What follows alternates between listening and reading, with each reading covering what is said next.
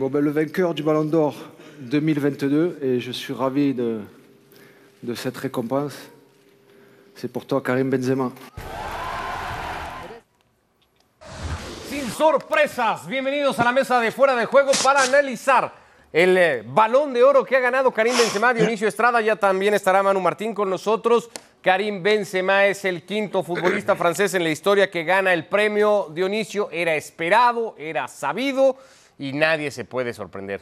El Es saludo- también y merecido. Sí, sí, sí, el saludo Ricky. La verdad es que aquel que ponga eh, alguna objeción por este balón de oro para Karim Benzema, pues bueno, es que está perdido simplemente eh, en lo futbolístico. No hay alguien que se haya cargado a su equipo tanto en la Champions como lo fue en la Liga para que este Real Madrid trascendiera independientemente de que ahora se le va a dar más este, méritos a los temas individuales que colectivos. ¿no? Si hay alguien, perdón, ahí te interrumpo rápido, porque Ah, sí sí. podría haber alguien, ¿no? Thibaut Courtois tiene los mismos méritos de Benzema para que el Madrid ganara lo que ganó y Thibaut Courtois fue séptimo al final. No sé si influye la posición. Posición, yo pienso que influye la posición. Hay que recordar que el único portero que ha ganado, por supuesto, un balón de oro fue la araña negra, Led Yashin, allá en la época de los 60. Ha sido el único. Eh, Ni Bufón ni Casillas en su momento cuando tanto se pidió que estos dos podían eh, ganarlo. Manu Martín igualmente en esta edición. Lo primero eso, ¿no, Manu? Porque ya en otros espacios y más temprano platicábamos si Thibaut Courtois tendría que haber estado mucho más cerca del podio de lo que ha hecho Karim Benzema, que es un ganador indiscutible en ese sentido. ¿Qué tal? ¿Cómo estáis? Es, es en lo único que puede haber unanimidad de todo lo que hemos visto en la gala, porque hay muchas cosas en las que no podemos estar de acuerdo y que es posiblemente por, por asuntos políticos, por quedar bien, por porque se hable en todo el mundo del balón de oro, pues ha habido premiados o ha habido en esa lista gente que ha quedado más adelante o más atrás. Pero escuchando a Dionisio, yo la pregunta que hago, ¿y por qué no? Es decir, nos conformamos porque Yassin fue el último y único portero que ganó el balón de oro y nos quedamos tan tranquilos, no, no decimos mucho más. Yo también pienso que Thibaut Courtois estaba a la altura de Karim Benzema, como también pienso, y ya lo hemos hablado Ricardo, que si el Manchester City no se deja ganar en el Bernabéu de la forma que se dejó ganar en el, añadido, pues a lo mejor hoy estábamos hablando de Kevin De Bruyne, o, si el Paris Saint-Germain hubiera llegado más lejos, estábamos hablando de Mbappé. Quiero decir, no tengo ninguna duda de los méritos de Benzema, él es justo ganador, pero también eh, nos debemos dejar eh, llevar, o nos estamos dejando llevar por el hecho de que el Madrid ganó la Champions. Si lo hubiera ganado otro, otro hubiera sido el ganador, y hubiéramos dicho que también era justo. Eh, me quiero quedar con este dato que vemos ahora, Manu, que tiene que ver, pues, con el dominio del fútbol español. Mm, Se dirá, bueno, pues es que no es que el fútbol español sea tan bueno, sino que tenían a los dos mejores por diferencia de la historia, Lionel Messi y Cristiano Ronaldo. Pero desde 2009 no ha habido un solo equipo que no se llame Barcelona o Real Madrid que tenga el futbolista ganador del Balón de Oro, porque es cierto, Messi lo ganó el año pasado ya como jugador del Paris Saint-Germain, pero por lo hecho con el Fútbol Club Barcelona. ¿Cómo se tiene que leer o entender eso? Pues se tiene que entender en, en dos, en dos direcciones desde mi punto de vista. La más evidente y más justa es que eh, la están ganando jugadores que lo están haciendo bien, que son los mejores del momento, qué decir de Messi de Cristiano. Pero también hay que entenderlo desde el punto de vista de que Real Madrid y Fútbol Club Barcelona son los dos equipos más importantes del mundo y los que más llaman la atención, ¿eh? es decir, los que eh, eh, pueden difundir mejor un premio por un lado y pueden atraer a los votantes de ese premio por otro. Cuando este tipo de premios son subjetivos en función de los votantes y cuando hablamos de Madrid y Barcelona, esos propios votantes se pueden estar olvidando de otros grandes equipos o de otras grandes ligas o que no las siguen demasiado o que no les llama tanto la atención. Yo sigo diciendo que para mí en los últimos años ha habido dos injusticias gigantes. Una es la de Xavi Hernández, que no se lo llevara el año que se lo llevó Messi en 2010, pero sobre todo lo que le están haciendo a Lewandowski, que hoy le han dado un premio de consolación por decir cállate ya y, déjanos un poco en paz. Pero eh, posiblemente porque la Bundesliga no es una liga tan importante o porque el Bayern de Múnich no llegó tan lejos en la Champions, eliminado en semifinal, en, en cuartos de final por el Villarreal, Lewandowski este año tampoco, y ya van tres seguidos, entre pandemias y otras cosas, que no se lleva el, se lleva el premio. Por eso digo que yo creo que Madrid y Barcelona, por, por lo que suponen en el fútbol mundial, tienen más posibilidades de llevárselo independientemente de que sea justo o no. Bueno, vamos a escuchar parte del discurso del futbolista francés, buena parte en, francés, en algún momento habló en castellano y se refirió a sus dos eh, modelos, a sus dos inspiraciones como futbolista del Real Madrid para conseguir lo que ha conseguido. esta noche en París. Estoy muy, muy feliz que está aquí porque él sabe que es mi ídolo, que para mí no hay otro delantero como, como él. Ah, lo, que, lo, que, lo que ha hecho en el, en el campo es imposible de hacer otra vez porque es historia, es, digo que es el único ah, delantero que, por ejemplo, si está en mi, mi, equipo, me sienta en el banquillo sin decir nada, porque, porque está a un nivel que es imposible de, de llegar, como, como él y como, como Zizou aquí. Para mí es, es historia, es el, el, fenómeno de, no solo de mí, pero de, de todos los, los delanteros parte del discurso de Karim Benzema, que fue acompañado en algún momento en el escenario por su madre y algunos otros miembros de su familia. Bueno, los números de Benzema que lo hacen, insisto, eh, inobjetable, no hay debate para pensar que Benzema no tenía que ganar No, el y- Balón y de Oro. mira- y mira junto a qué franceses, Copa, Platini, Jean-Pierre Papin y Zidane. Desde el 98 no lo ganaba un futbolista francés, por cierto. Lo que sí hay debate, o lo que de año con año platicamos, Dionisio, es no es muy claro cuáles son o- o qué es lo que más se toma en cuenta. Manu ya lo dejaba entrever. ¿Va a ser la Champions? ¿La Champions va a ser el que rija o el torneo que nos diga quién gana y quién no gana un torneo? ¿Van a ser las ligas? Dentro de las ligas, ¿qué ligas importan y qué ligas importan menos? Todo eso como que siempre abre un debate para saber cuáles son los parámetros que se toman en cuenta para entregar un premio como Y, estos. y eso que este, eh, para lo que es esta última elección del Balón de Oro, eh, eh, justamente France Football Sí, sacó... pero eso no lo respeta nadie. Bueno, está bien, pero él dijo, los criterios a partir de este Balón de Oro van a pesar más lo que se haga de manera individual que lo que se consiga de manera colectiva. Lo que pasa es que al final de cuentas no lo puedes separar. Prácticamente va uno acompañado eh, eh, del otro, ¿no? ¿Por qué? Porque Benzema, pues los goles que metió, cómo terminaron repercutiendo en las conquistas de los títulos eh, que consiguió el Real Madrid. Entiendo lo que decía hace un momento Manu, ¿no? Las intervenciones que tuvo puntual Courtois y sobre todo en la final, sobre todo en la final ante Liverpool y que ni aún así le alcance. Bueno, está claro que ellos dicen, bueno, sabemos que hay este, un premio también para mejor portero de la temporada y quizá desde ahí eso le termina, eh, se puede decir, perjudicando a porteros como Courtois. Es, es cierto, no, te- no termina de quedar claro, por más que eh, intenten hacerlo, pero pues al final de cuentas tampoco estoy de acuerdo con esa corriente de que dice, es que es más por cuestiones mercadológicas, es más por cuestiones de mercadotecnia. Mucho. Eh, está bien, pero no, no solamente es eso. Pero no, que es más por cuestiones de, de- de- que se ha perdido credibilidad. Yo no creo que se haya perdido credibilidad. La credibilidad se pierde en relación a lo que tú pienses. ¿Tú crees que hoy Benzema no merecía el Balón de Oro? No, no, hoy era inobjetable. Bueno, Hoy entonces- todos los premios, de hecho, eh, debatible el del Manchester No, City. Dionisio, yo, te doy la vuelta a la pregunta. Dale, Yo, te- yo, Dionisio, te doy la vuelta a la pregunta. Estoy totalmente de acuerdo de que, que Benzema se lo merecía y es un premiazo y, y- y es que no había otro. Eh, ¿Tú estás de acuerdo? Eh, ¿qué- ¿Para ti quién fue el mejor equipo de la temporada pasada? Es que es eso.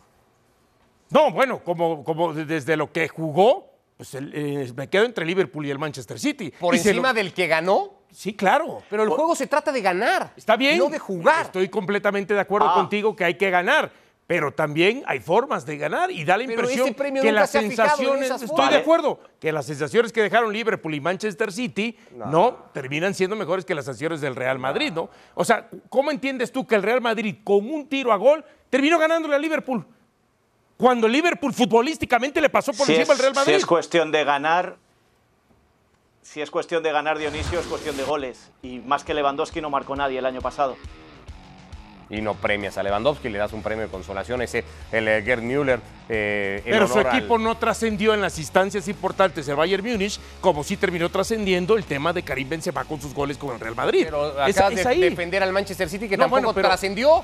No, no, no. A ver, sí trascendió. ¿Pero por qué trascendió si se quedó eliminado en semifinales?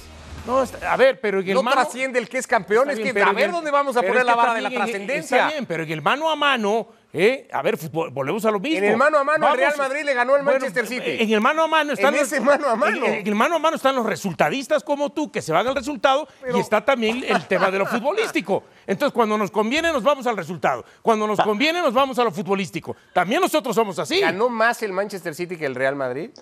Y No, de- que dejó mejores sensaciones, porque nada más ganó su liga y después ya, este... ¿Ya? Ya está ahí. Y ya. ¿No? Y el Madrid ganó la Liga. la ¿Y, y jugó, y- y jugó mejor Karim Benzema que Kevin De Bruyne? Bueno, ya es debatible, ¿no? No, es que para unas cosas sí nos vamos a fijar en forma y para otras no. vale, Por eso es- vale. eh, ahí está. vale. Ahí está un poco eh, el debate de todo esto. Y yo también quiero Pero ahí poner. nunca nos vamos a poner de acuerdo, ¿eh? No, no, nunca. Nunca. Por más que se definan el premio ciertos no criterios. es muy claro. Por eso el sobre premio so- no es sobre claro. todo si defendemos sobre todo si defendemos nuestra playera y no somos objetivos que no lo digo por ti Dionisio lo digo por los que votan y posiblemente los que votan se dejan llevar más por lo que suena Madrid y Barça que por la realidad es decir, si, si puede haber muchos criterios, pero te he puesto dos nombres, Kevin De Bruyne, bueno, tres nombres, Kevin De Bruyne, Courtois y, y Lewandowski. Eh, ¿Podría haber ganado alguno de esos tres el Balón de Oro en lugar de Karim Benzema en función del, del rendimiento de la temporada? Es más, el, el que, el premio que se llevó Messi, ¿no? Después de que se suspende el del 2020 por el tema de la pandemia, El año uno, pensaba que tendría que ser de Lewandowski, ¿no? Y se No. Por, por- por la Es- cantidad de es- goles que había marcado en, los dos años. Sí, no, pero, pero, pero además te voy a llevar a... entonces sí juega la mercadotecnia. no, que y no que solamente la mercadotecnia, también hay equipos que Es más pesan. llamativo de dárselo a Messi que dárselo a No, Lewandowski. pero, hay, pero también hay equipos que pesan. Y por eso Lewandowski lo dijo no hace 15 días, porque hay gente que dice, ah, es que dijo que ahora que está en el Barcelona. No, desde hace cuatro meses, cuando se quería ir al Barcelona, dijo, si yo hubiera estado en el Barcelona, en la Liga Española, ya hubiera yo conquistado un par de balones de solo oro. uno de- una de co- equipos que una de las cosas también. sobre la que decías tú, Manu, eh, porque ahí, no sé, me cuesta trabajo estar de acuerdo.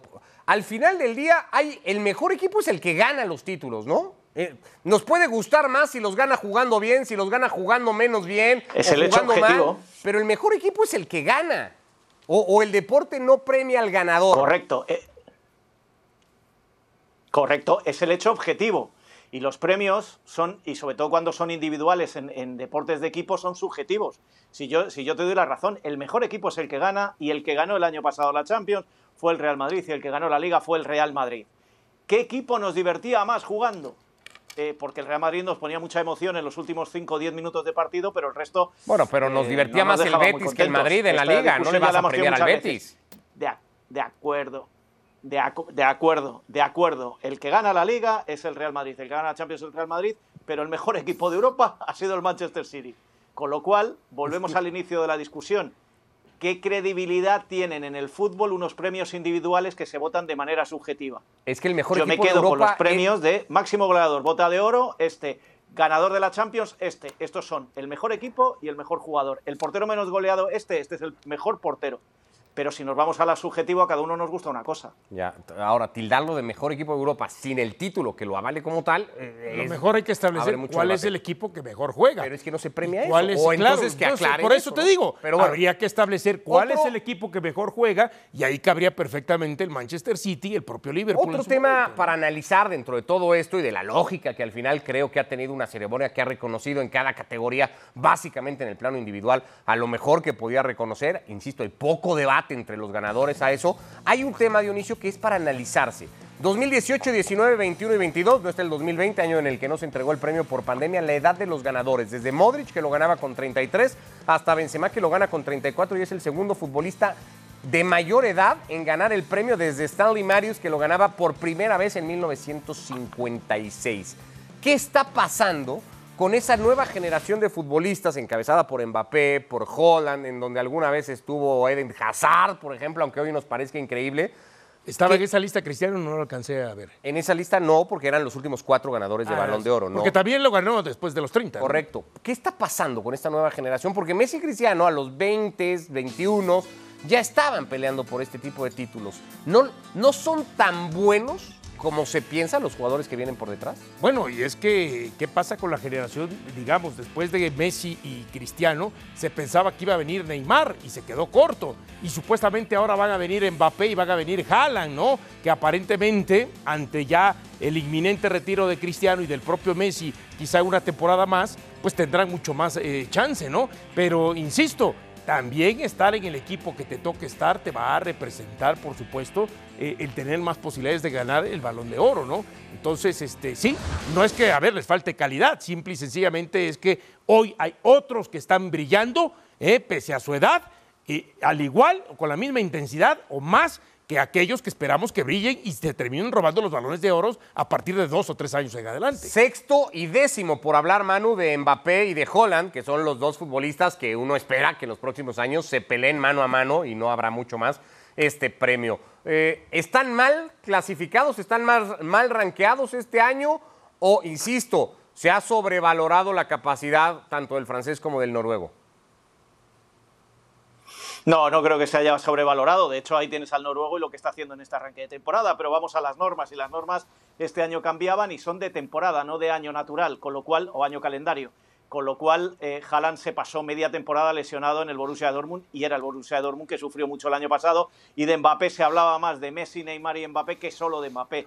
Yo, en cuanto a esto de la edad, creo que hay dos condicionantes. El primero es el de Cristiano y Messi han arrasado con absolutamente todo y han cortado eh, mucha, eh, a jugadores que si no hubieran existido Cristiano y Messi hubieran brillado con luz propia. Lo que pasa que ante ellos pues todo se eclipsaba y no había mucho más donde, donde mirar. Y luego lo del equipo no estoy tan, acuerdo, tan de acuerdo en el sentido de que eh, Madrid y Barça, que estoy de acuerdo que atraen más las miradas, no se lo pueda llevar un joven. Hoy ha, ha salido un estudio del Centro de Estudios Europeos del Fútbol, donde dice que el Real Madrid es el equipo que en los últimos cinco años, todos sus fichajes, la media ha sido inferior a 23 años.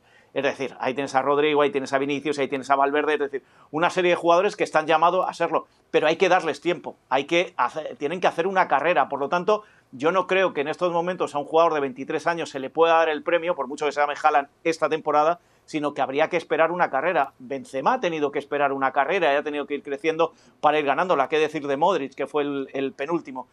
Eh, yo creo que estamos reclamando jugadores de menos de 30 años y todavía no están maduros unos y otros los que están recibiendo ahora los premios han vivido a la sombra de, dos monstruos que va a ser muy difícil que dos monstruos así puedan convivir, por mucho que pensemos que Mbappé y Haaland vayan a ser sus herederos. No creo que les alcancen ni de lejos a Cristiano y a Messi. Pero hoy nos podemos preguntar también, ¿quién de los maduros realmente está haciendo un torneo hasta el momento que, que digas, ah, mira, este le pueda competir? A ver, si al final de cuentas el Manchester City. Hasta hace semanas Lewandowski. Por eso, pero si al final de cuentas el Manchester City termina siendo campeón de liga, termina ganando eh, la Champions y con los goles de Haaland, yo sí veo a Haaland encaminándose ahí entonces.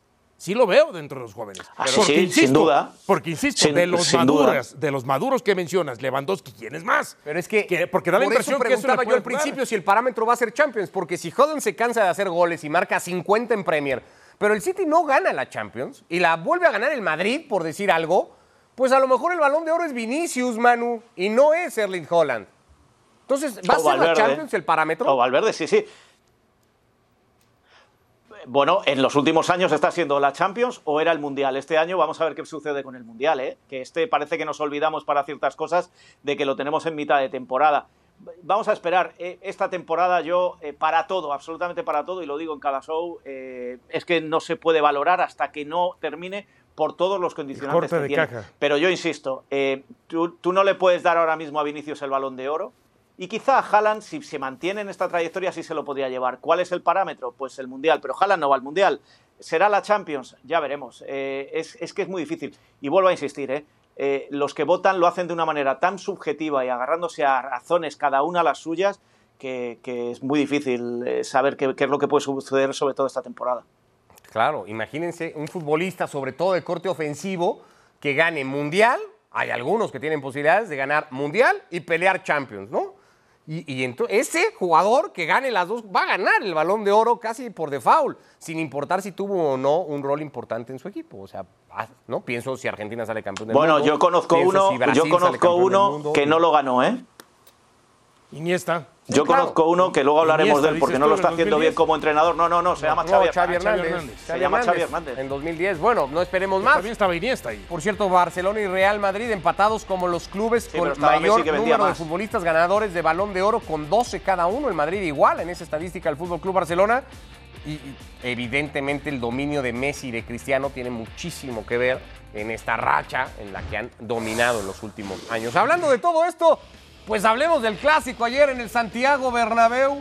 Un partido. es eufórico, ¿eh? Muy cómodo para el Real. Es que pienso en otros que ha tenido en la temporada fue más cómodo ganarle 3-1 al Barça que ganarle 4-1 al Mallorca, por ejemplo. eh, no, comparto de acuerdo, de acuerdo contigo, ¿no? Ayer el Madrid no lo sufre, por más que me digan que cuando se cierra el marcador con la anotación de Ferran y que por ahí Xavi Hernández destacaba una más, si no mal recuerdo, de Ansu Fati, realmente el Madrid no lo sufre. O sea, a ver, tú ponte a pensar cuántas... Hubiera sido fuera de lugar, por cierto, de Lewandowski. ¿Cuántas atajadas tuvo Luni que se, eh, eh, antes del partido se decía va a ser a lo mejor quizá el punto débil que pueda tener el Madrid y tiene que explotar. Barcelona no tuvo ninguna tajada de trascendencia, porque sí, de 18 disparos que tuvo el Barcelona, estadística, 5 fueron a portería, pero eh, fueron como rodaditos de béisbol. Realmente no hubo uno donde fuera exigido. Entonces, el Madrid no lo sufre, lo gana tranquilamente. En el segundo tiempo se dedica mucho a controlar y después a contragolpear. Y, y, lo del Barcelona dio lástima al fútbol. Dio lástima ayer el fútbol que mostró. A ver, Manu, ya que estabas con eso. Por cierto, ¿penal? ¿Alguno ve penal? Joan Laporta bajó al vestidor de los árbitros a protestar la jugada de Carvajal sobre Lewandowski. Manu, ¿había penal? Si lo pita no pasa nada, pero yo no lo hubiera pitado porque me parece penaltito y en España se ha decidido que no se pitan los penaltitos. O todos o ninguno. Ya, y luego te iba a preguntar, ¿quién es el gran perjudicado en el Barça del resultado y del partido que hace ayer el equipo?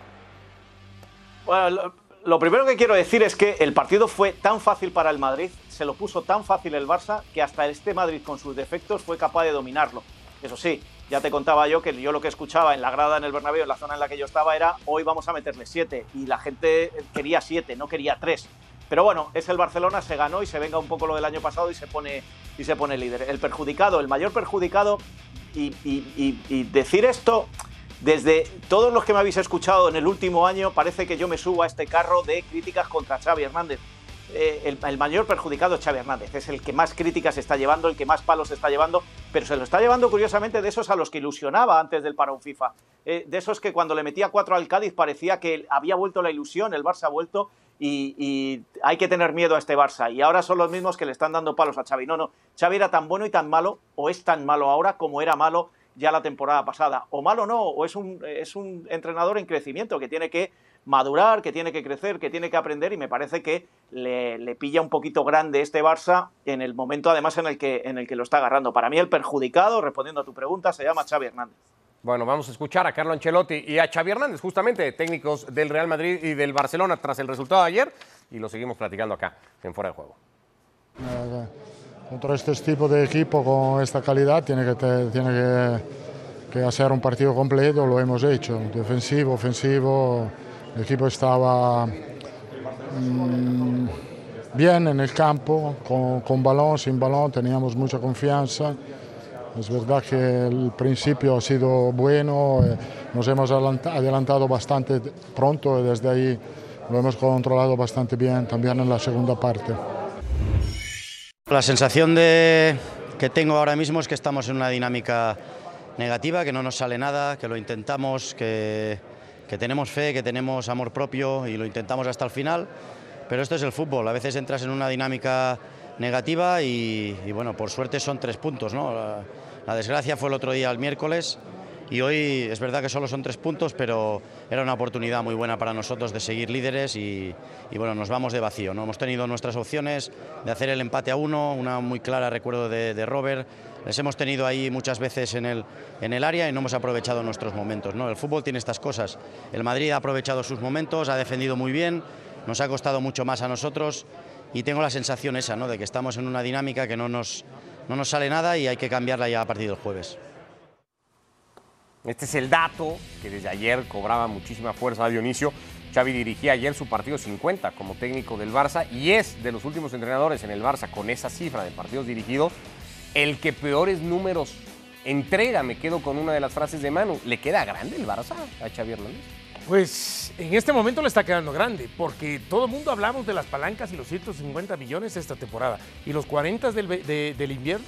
Que se gastaron, porque se gastaron 40. Ya con Xavi de técnico. Sí, bueno, sí, claro. Para claro. traer a Ferran, para traer a Aubameyang. Exactamente, fueron otros 40. Cuando hablamos, estamos hablando de 190 millones de dólares o de euros en total que se ha gastado este Barcelona para reforzarle a Xavi el equipo. Y da la impresión que en lugar de ir hacia adelante, está yendo hacia atrás. Porque no podemos vivir solamente de momentos. Nos, nos recordamos el primer tiempo contra Bayern Múnich, nos recordamos aquel partido de la temporada pasada donde el Real Madrid ya no se, le importaba eh, eh, justamente ese escenario, más allá que no esperábamos una derrota del 4-0. Sí, de esos momentos recordamos. Pero el, el Barcelona no formó un equipo para hacer momentitos nada más en ciertos partidos. Barcelona formó para que justamente esos 30, partid- eh, esos 30 minutos que tuvo contra el Bayern Múnich se repliquen lo más que se pueda en todos los partidos que juegue. Y no ha sido así. Y, y pasa esto, ¿no? Pero Dionisio, yo creo que Dale, Manu. Sí, sí, sí. eh, yo lo que quería decir es que eh, eh, a, lo mejor lo que pasa es que eh, como se llama Xavi Hernández y ha sido el mejor jugador español y del Barça, bueno, en el Barça fue Messi, pero el mejor jugador español de la historia y uno de los mejores del Barça se le permite y se le protege todo. Yo creo que se ha ido inflando una burbuja, una burbuja que tenía que estallar en algún momento, porque de una temporada a otra, tú lo has dicho, le fichan cuatro jugadores, pero le eliminan, ya venía eliminado de Champions y le eliminan de la Supercopa de España, le elimina el Real Madrid con unos cambios lamentables como hizo en aquel partido, de la, de la Europa League le el Eintracht de Frankfurt, en la Liga acaba segundo, pero no rasca lo más mínimo hacia el Madrid y acaba segundo porque el Sevilla y el Atleti se hunden, no porque él lo haga bien y llega este año y está en la misma situación. Yo creo que se le está dando mucho. Y una cosa que no se me debe olvidar, ya sabéis que yo no suelo estar de acuerdo con Joan Laporta, salvo en una cosa, cuando él dijo que Xavi estaba verde y aún así le fichó. Pero eh, eh, he hecho un ejercicio y os aconsejo que lo hagáis. Cada vez que Joan Laporta habla, el Barça palma, el Barça pierde. Hace una semana, en la asamblea de socios, habló para hablar mal de sus capitanes. En el primer partido falló Piqué, en el segundo partido falló Busquets. Se lo debería hacer mirar yo a la porta y la política de comunicación del Barça. Y no es broma, ¿eh? Ahí están las hemerotecas y se puede comprobar. Cada vez que habla, el Barça tiene una crisis. Bueno, como si fuera un mal augurio para el Fútbol Club Barcelona. Hay otra cosa también, Dionisio, que pasa desde la primera etapa de Xavi o desde el año pasado que Xavi llegaba, y pienso en el 4 a 0 de abril. El Barça podía competir entonces ante cualquiera y era candidato hasta para revertir la clasificación en la liga y pelear por el campeonato. Eh, Pero cada que el Barça pierde, se vuelve a voltear a ver la administración de Bartomeu para buscar culpables o se argumenta esto de es que somos equipo en construcción. Parece que el Barça tampoco define mucho el discurso. ¿Es un candidato o es un equipo en construcción? ¿Qué es el Barça hoy de Xavi? Bueno, es que eh, declaran de acuerdo a lo que le conviene. Ayer decía... Pero un equipo de formas Claro, ayer, ayer decía... es resultadista en sus declaraciones, ¿no? Depende si gana o si pierde. Ayer decía Xavi que está en, en- en construcción, pero a ver, pero es que ayer, por ejemplo, no me puedes hablar solamente del resultado. También, si te pones a ver el funcionamiento del Barcelona, creo que ha sido lo más raquítico que hemos visto en la época de Xavi Hernández este, eh, eh, en este equipo blaugrana. Ahora, sí entiendo que es muy fácil decir el discurso, no, este, nosotros queremos ganar, pero respetando nuestra filosofía y tratando bien la pelota y siendo un equipo eh, propositivo. Pero el día que no te sale, el día que no te sale, tienes que ganar aunque sea de punta y para arriba. Esa es la verdad. Y tienes que darle el mérito. Y no solamente vivir del discurso para que ahí, como dice Manu,